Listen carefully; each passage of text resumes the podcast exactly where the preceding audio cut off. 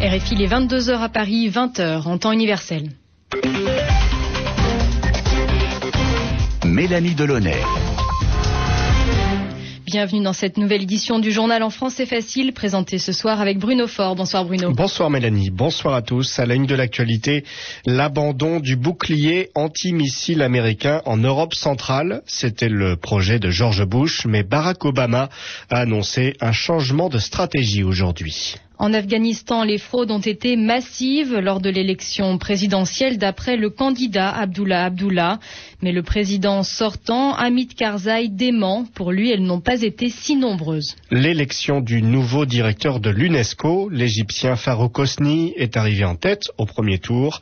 Malgré la polémique sur ses propos antisémites, le deuxième tour a lieu demain vendredi. Journal en français facile. C'est donc officiel, les États-Unis renoncent à leur bouclier antimissile en Europe centrale. Ce bouclier, c'était une sorte de radar géant, une façon de se protéger contre les attaques, de les voir venir et de riposter avec des missiles. Tout ça depuis les territoires tchèques et polonais. Alors, cette nouvelle a fait plaisir à la Russie qui n'aimait pas beaucoup ce projet, pas très loin de ses frontières. Le président Dmitri Medvedev a salué la décision responsable, je cite, de Barack Obama. Et du coup, cela pourrait aider à rendre meilleures les relations entre les États-Unis et la Russie. Mais des deux côtés, on assure qu'il n'y a pas eu d'arrangement, explique le spécialiste de la défense, Pierre Pascalon.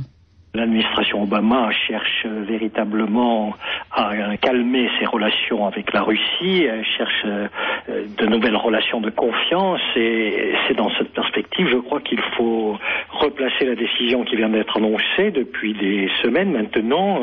La Russie et les États-Unis négociaient, j'allais dire, un accord sur ce problème. Les Russes ont véritablement très mal ressenti le projet Bush d'installation du troisième site du bouclier antimissile en Europe, des intercepteurs en Pologne, un radar en République tchèque. Et euh, du côté américain, avec la nouvelle administration, c'est vrai que dans la perspective évoquée de trouver euh, une meilleure coopération, ou du moins une moins forte opposition avec les Russes, on négociait depuis des semaines et des semaines sur une solution. Donc quand euh, Moscou comme Washington disent bah non, il n'y a pas eu de tractation, il n'y a pas eu d'accord, vous les croyez pas vraiment?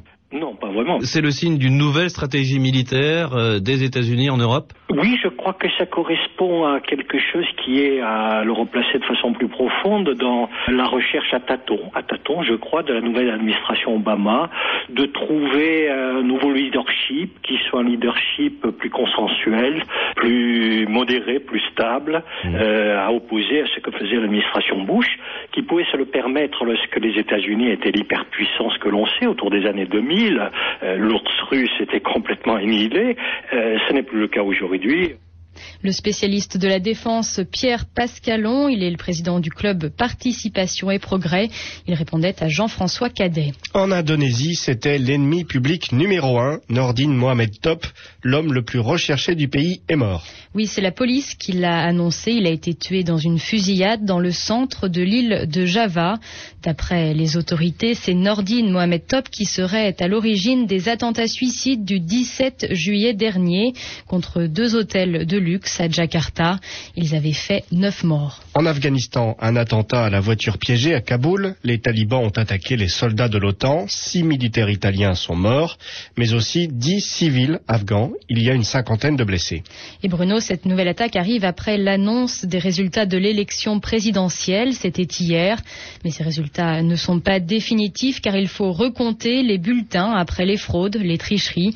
Le docteur Abdullah Abdullah, arrivé deuxième, s'est plaint aujourd'hui des fraudes massives, très importantes. Mais son rival, le président sortant, Hamid Karzai, dément l'existence d'irrégularités et il refuse un deuxième tour. Pour Mariam Abouzab, c'est une, posi une position difficile à défendre. Elle est chercheur et rattachée au Centre d'études et de recherches internationales sa position est difficilement tenable parce que la commission des plaintes, euh, qui dépend des Nations Unies, est bien décidée à aller au bout de son enquête. Et puis euh, toute la, la, la, société afghane euh, a été extrêmement choqué par l'ampleur de la fraude et donc n'accepterait pas que Hamid Karzai soit déclaré élu au premier tour avec 55% des voix comme les résultats non définitifs l'avaient laissé entendre. Mais pourquoi est-ce que le président ne se résout pas à ce second tour de présidentiel Ça ne lui donnerait probablement pas plus de légitimité aux yeux de la population. Parce qu'il a l'impression de tenir sa légitimité d'ailleurs et des États-Unis notamment Essentiellement, c'est comme cela qu'il est vu par la, par la population afghane qui euh, a l'impression que tout ce scrutin a été une vaste mascarade à destination de l'Occident, mais les Afghans ne se faisaient pas beaucoup d'illusions. Ils savaient que de toute façon c'était décidé d'avance, et même s'il y avait un deuxième tour, Hamid Karzai euh, sera réélu et il ne sera pas plus légitime aux yeux des Afghans.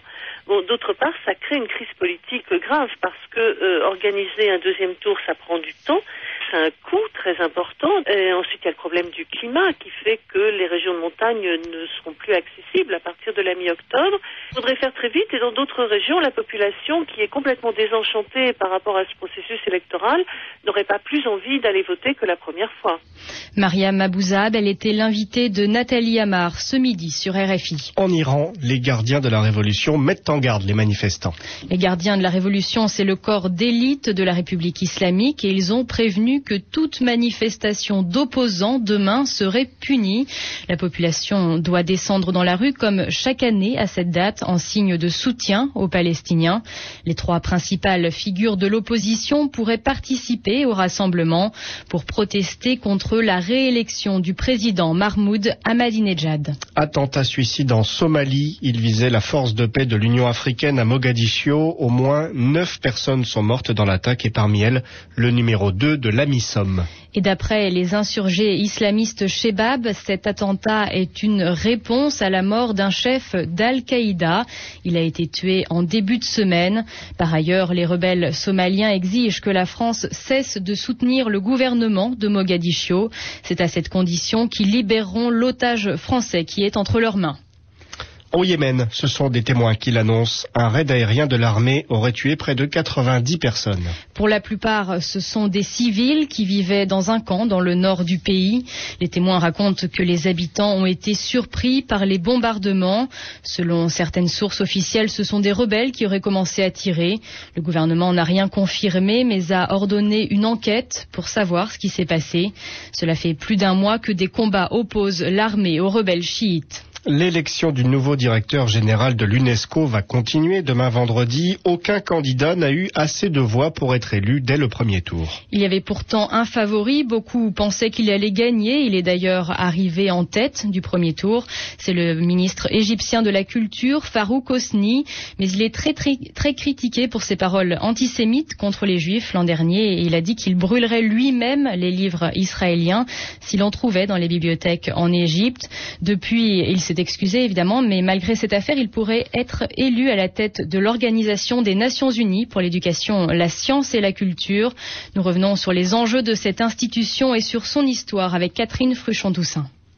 Créée en 1945 au sein de l'ONU, l'UNESCO est l'acronyme qui désigne l'Organisation des Nations Unies pour l'éducation et la culture. Internationale, composée de 194 États membres et employant 2400 fonctionnaires, cette agence située à Paris depuis 1958 travaille autant sur la protection et la restauration des sites du patrimoine mondial, 890 à ce jour, que sur le développement de toutes les formes d'enseignement dans les pays en difficulté. Mais derrière ces deux objectifs, une seule volonté, construire la paix dans l'esprit des hommes. Un défi d'envergure qui passe donc par des moyens financiers et un message universel qui repose sur le respect de la différence et le dialogue. Des valeurs plus que jamais d'actualité que devra défendre le nouveau dirigeant de l'UNESCO pour être fidèle au fondement de cette organisation vouée à la fraternité entre les peuples. L'actualité en France, Mélanie, c'est la fermeture de ce qu'on appelle la jungle à Calais. La jungle, le nom donné au campement qui regroupe des migrants. Ils cherchent à traverser la Manche pour aller en Angleterre et le ministre de l'immigration Éric Besson a annoncé hier que le campement serait fermé avant la fin de la semaine. Alors les élus locaux sont satisfaits mais pas les associations car pour elles le problème va toujours exister. Il va simplement changer de lieu. Il est 22h10 ici à Paris. C'est la fin de ce journal en français facile présenté avec Bruno Faure. Merci de l'avoir suivi. Vous pouvez le réécouter sur notre site internet www.rfi.fr.